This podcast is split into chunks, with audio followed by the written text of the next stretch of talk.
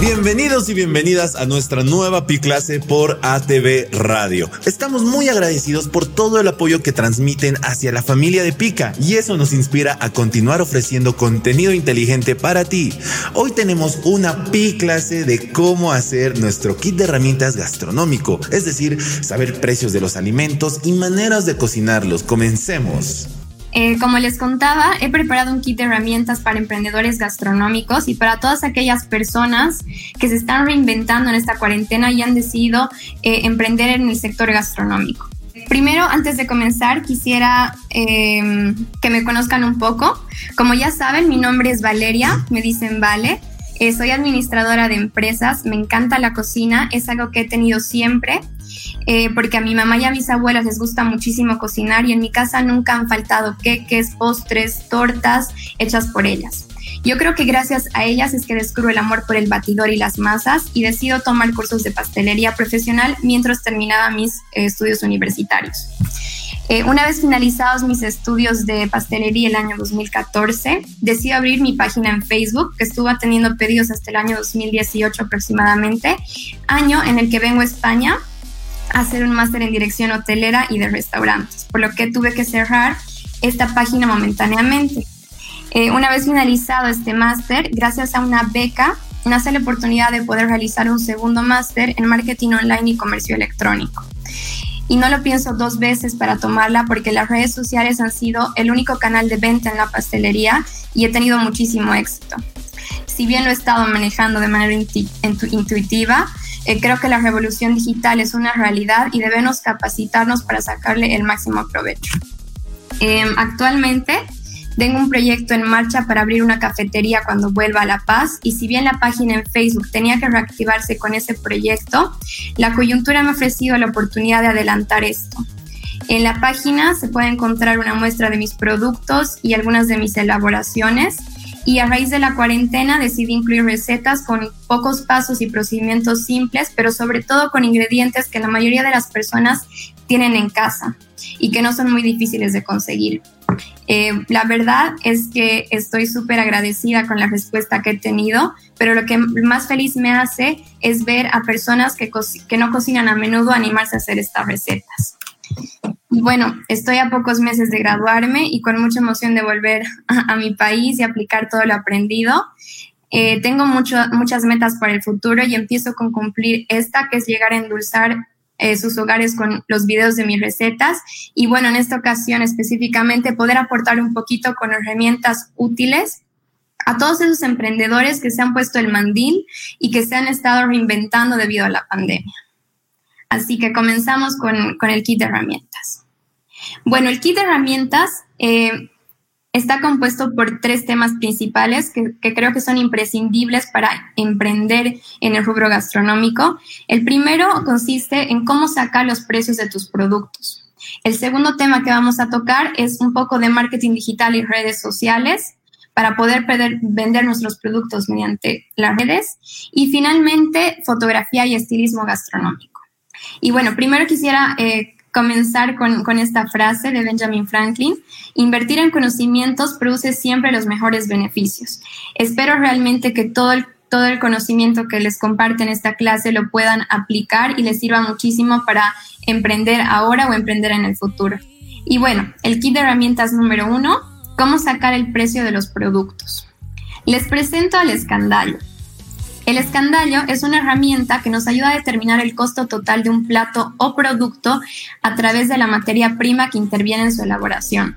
Eh, con el escandallo controlamos qué precio poner a nuestros productos para que estos sean rentables eh, y optimizar el gasto y controlar el uso óptimo de nuestros insumos.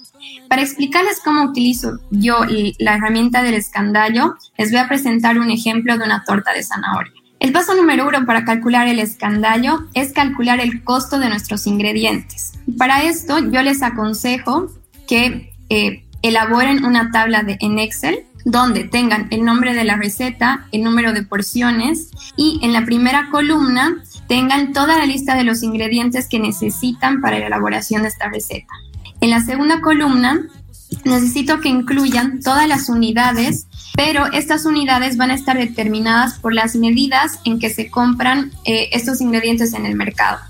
Por ejemplo, la harina la compramos en kilogramos, los huevos los compramos por unidades y eh, la crema de leche la compramos en litros. La tercera columna es el precio unitario de, estos insumos. Por ejemplo, el kilogramo de harina nos cuesta 10 bolivianos. Eh, la cuarta columna es la cantidad. La cantidad la rellenamos con la cantidad necesaria para hacer la receta, pero tiene que estar en la misma unidad que su precio en el mercado. Es decir, yo necesito para hacer mi torta de zanahoria 275 gramos de harina, que vienen a ser 0,275 kilogramos.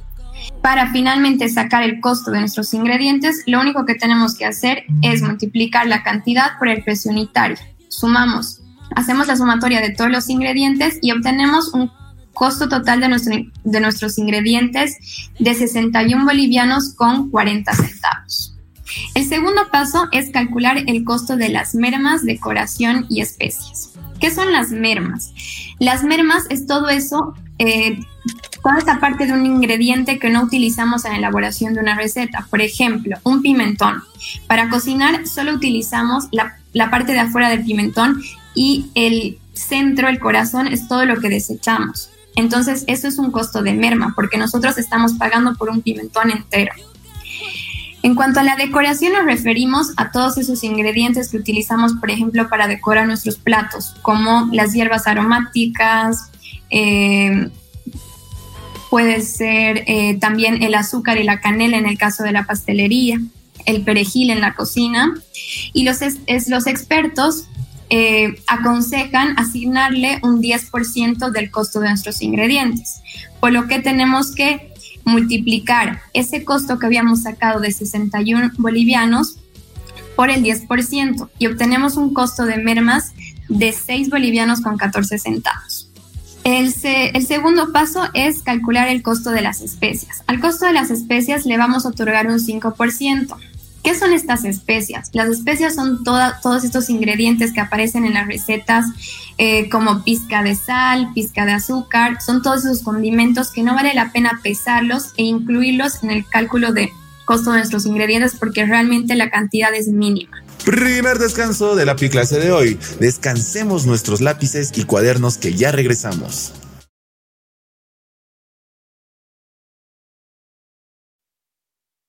Volvemos con más pi clases para ti.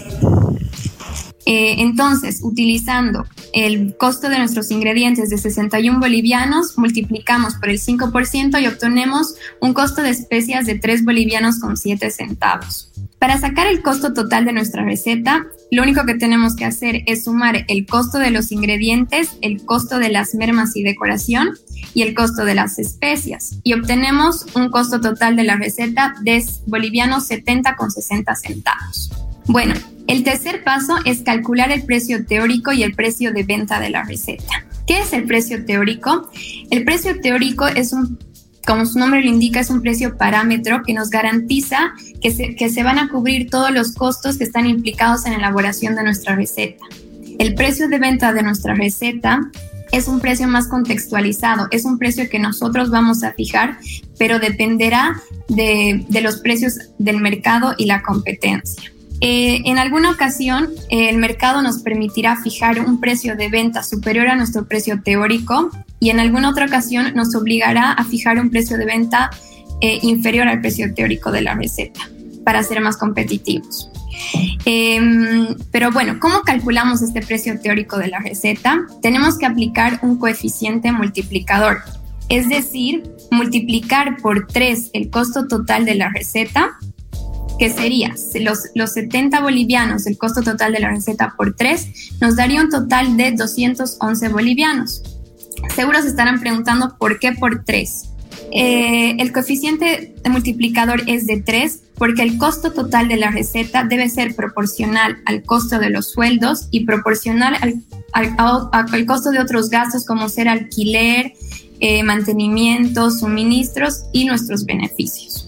En este ejemplo, yo voy a fijar un precio igual al precio teórico, un precio de venta igual al precio teórico, es decir, voy a fijar un precio de 212 bolivianos. Con los 212 bolivianos, ¿qué es lo que voy a hacer? Voy a obtener un porcentaje de costos de insumos de la receta del 33% y un porcentaje en margen de beneficio de la receta del 67%. Este es un margen de beneficio potencial. Potencial ¿por qué? Porque dependiendo de la estructura de la empresa se irán descontando los sueldos y otros gastos ya mencionados. Por lo tanto, en cada caso el emprendedor tendrá que tomar en cuenta esto para saber qué tanto puede flexibilizar su precio y, hacer, y así poder poner precios más competitivos en el mercado. Pero este precio le tenemos que añadir los, los famosos impuestos. En Bolivia tenemos el IVA que es del 13% y el IT que es del 3%, ambos suman un 16%, eh, por lo que multiplicando el precio de venta de nuestra receta que es de 212 bolivianos por el 16%, obtenemos 33 bolivianos con 92 y un precio de venta al público total de 246 bolivianos. El último paso en este, en este es calcular el precio de venta por unidad, porque hay que recordar que el ejemplo que hemos tomado es una torta de zanahoria. El precio de venta que hemos sacado de 246 bolivianos es el precio de venta de una torta entera, pero también existe la posibilidad de que podamos vender nuestra torta por unidades. Eh, esto es súper fácil. Lo que podemos hacer es dividir el precio de venta con impuestos de la receta entre el número de porciones, que eran 15 y obtenemos un precio de venta con impuestos de 16 bolivianos. Sin embargo, yo recomiendo que sigamos el mismo procedimiento que, que con la receta completa para poder tener el dato de cuánto es el costo de, de, insumo por unidad y cuál sería nuestro margen de beneficio potencial. Y bueno, este es el escandallo que les he presentado. He, decidido presentarlo por partes para hacer más, más didáctica la clase. Bueno, eh, con esto terminamos el primer kit, que era más que todo eh, una herramienta para poder sacar el, precio de nuestros productos. Ahora les presento el segundo kit, que es el, kit, el kit de herramientas de marketing digital y redes sociales. Si bien el marketing digital y las redes sociales es un mundo aparte, es demasiado contenido, he tratado de resumir las cosas más importantes y rescatar aquellos conceptos que yo sé que les van a servir y que van a poder aplicar. Súper, gracias, Vale. Vamos a dar un espacio en esta primera pausa antes de pasar al segundo paso, a la segunda lección para, para seguir avanzando. Quisiera saber si eh, Ricardo o Filomena tienen alguna consulta, alguna duda hasta el momento. Eh, sí, en estos eh, dos precios, el de mm, el teórico y el, de, y el precio de venta, el que es respecto al, a la competitividad del mercado, ¿cómo podría, o sea, si saco este precio que realmente, el precio que sacamos uh, de la torta es el precio teórico, ¿verdad? Exacto. Y ahora para, ¿cómo, cómo puedo ahora este, restarle, sumarle para que se iguale el precio del mercado? Bueno, es que iba a depender más que todo eh, de cuán competitivo quieres ser tú, porque como explicaba el precio teórico, es un precio que calculamos, es un precio parámetro para fijar nuestros precios muchas veces, por ejemplo, nuestro precio teórico nos va a salir, por ejemplo, 10 bolivianos y la competencia va, va, va a tener un precio de venta de 9 bolivianos. Entonces, tú ya, tú como emprendedor vas a tener que tomar la decisión. Si te quedas con ese precio teórico que garantiza que se cubren todos tus costos o estás dispuesto a renunciar un poco en cuanto a tu margen de beneficio para ser competitivo en el mercado y bajar tu precio a 9 bolivianos. Es importante tener nuestro kit para ser jóvenes conscientes de la producción alimenticia. Pronto volvemos.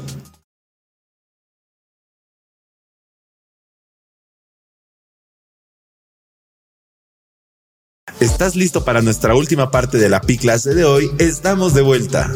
Bueno, les estaba presentando el kit número 2, que es el kit de eh, marketing digital y redes sociales.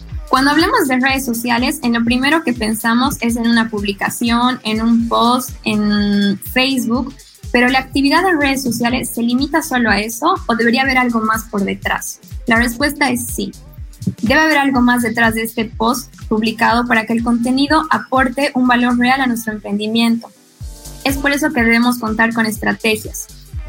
Eh, este gráfico que están viendo ahora me gusta mucho porque nos muestra que lo que vemos en las marcas, que lo, que vemos y que comparten en todas sus publicaciones, todo ese contenido, es solo la puntita del iceberg de todo el trabajo que hay por detrás. Ese trabajo puede ser ya, ya sea la estrategia de negocio, la estrategia que tengan de redes sociales, estrategia de comunicación, eh, estrategia de, mm, de, lo que, de lo que se puedan imaginar, el, el costo que implica editar videos o eh, la creatividad en cuanto a las artes que vamos a utilizar para las, publica para las publicaciones. Y bueno, para comenzar con este kit, yo les voy a presentar las cuatro categorías de, contenidos eh, que podemos utilizar en las redes sociales. Eh, los primeros son los contenidos comerciales, los contenidos de consejo, los emocionales y los contenidos catchy. ¿Cuáles son los contenidos comerciales? Son todos aquellos contenidos sobre la empresa, sobre sus productos, pueden ser lanzamientos, pueden ser promociones, puede ser una publicación acerca de su responsabilidad social empresarial. Eh, estos contenidos tienen un objetivo final de vender, por eso se llaman contenidos comerciales. Los contenidos de consejo son contenidos cuyo principal objetivo es ayudar al usuario ofreciéndole información novedosa. Eh, por otro lado, los contenidos emocionales son contenidos que buscan generar un vínculo emocional con el usuario buscan empatizar para crear una identificación con nuestra marca. Y finalmente los contenidos catchy, que son los que estamos más acostumbrados eh, a ver en las redes sociales porque son muy virales, son contenidos más distendidos que buscan hacer pasar un buen rato al usuario. También pueden ser contenidos que traten acerca de, de la actualidad, por ejemplo. Estos contenidos catchy pueden ser chistes, suelen ser los memes, por ejemplo. Bueno, en esto les voy a presentar lo que es la guía de, estilo. La guía de estilo es un documento que pretende unificar la, la línea editorial de la empresa en las redes sociales. El primer paso para realizar esta guía de estilo es definir nuestro público objetivo, pero de manera extendida, es decir, tener claro este, cuál es su edad, dónde vive, cuál es su sexo, sus gustos, eh, qué redes sociales utiliza, qué páginas sigue, cuáles son sus preferencias de consumo toda la información que podamos recabar para así poder eh, tomar decisiones acerca de cómo va a ser nuestra estrategia de, nuestra estrategia de comunicación hacia, hacia ellos. Y nos vamos a la segunda parte, que es definir la voz del narrador y estilo de escritura dependiendo de este público objetivo al que nos vamos a dirigir. Eh, esta voz de, narrador y estilo de escritura incluye, por ejemplo, la gramática y la puntuación. Aquí nos tenemos que responder preguntas como, ¿Qué abreviaturas y acrónimos vamos a utilizar? Vamos a utilizar hashtags para nuestras redes sociales. ¿Cómo vamos a usar los signos de puntuación? ¿Vamos a utilizar emojis? Todas esas preguntas deben ser respondidas en esta parte de nuestra guía de estilo. También tenemos que ver temas sobre el vocabulario.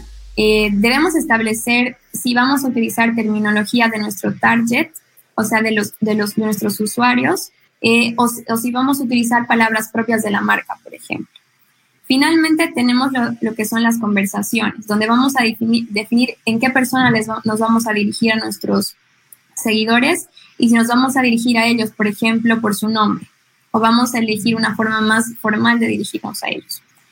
Y finalmente tenemos lo que es la definición gráfica de la, de la comunicación, que incluye las tipografías, que son el tipo de letra que vamos a utilizar, los colores, elementos gráficos como el logotipo, por ejemplo. Y bueno, ¿qué canales son los más eficaces para un emprendimiento gastronómico? Yo aquí eh, les he puesto un podio.